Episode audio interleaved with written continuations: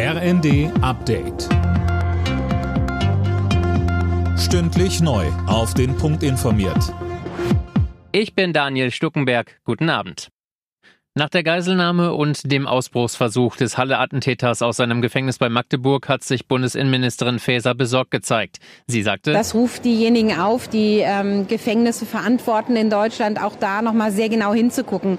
Insbesondere bei so jemanden wie dem Attentäter von Halle, wo wir wissen, dass er schon mal ja versucht hat, während des Prozesses zu fliehen, dass es dort auch besondere Aufmerksamkeit gibt.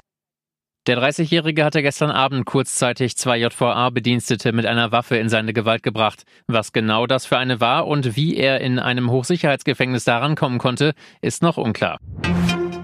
Sechseinhalb Jahre nach dem Terroranschlag von Nizza sind jetzt zwei Mittäter verurteilt worden zu 18 Jahren Haft. Die beiden waren Freunde des damals von der Polizei erschossenen Täters. Mehr von Eileen Schallhorn. Am 14. Juli 2016 war der Mann mit einem LKW in die Menschmenge auf der Uferpromenade von Nizza gerast. 86 Menschen starben.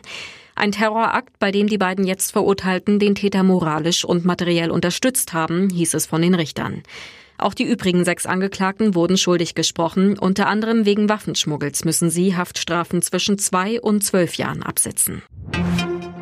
Der ehemalige Außenminister Heiko Maas verabschiedet sich von der politischen Bühne. Der SPD-Politiker aus dem Saarland gibt sein Bundestagsmandat zum Jahresende ab an die 22-jährige Emily Fons. Das hat ein Fraktionssprecher bestätigt. Nach Informationen der Saarbrücker Zeitung steigt Maas im Januar als Partner in eine Berliner Anwaltskanzlei ein. Der 56-jährige ist zwar Volljurist, hat bisher aber noch nie als Anwalt gearbeitet. Deutschlands Maler und Lackierer bekommen mehr Geld. Die IG Bau hat sich mit dem Bundesverband Farbe, Gestaltung, Bautenschutz auf einen neuen Tarif geeinigt. Die 150.000 Beschäftigten bekommen 7,6 Prozent mehr Lohn in zwei Schritten und eine 600 Euro Inflationsprämie. Alle Nachrichten auf rnd.de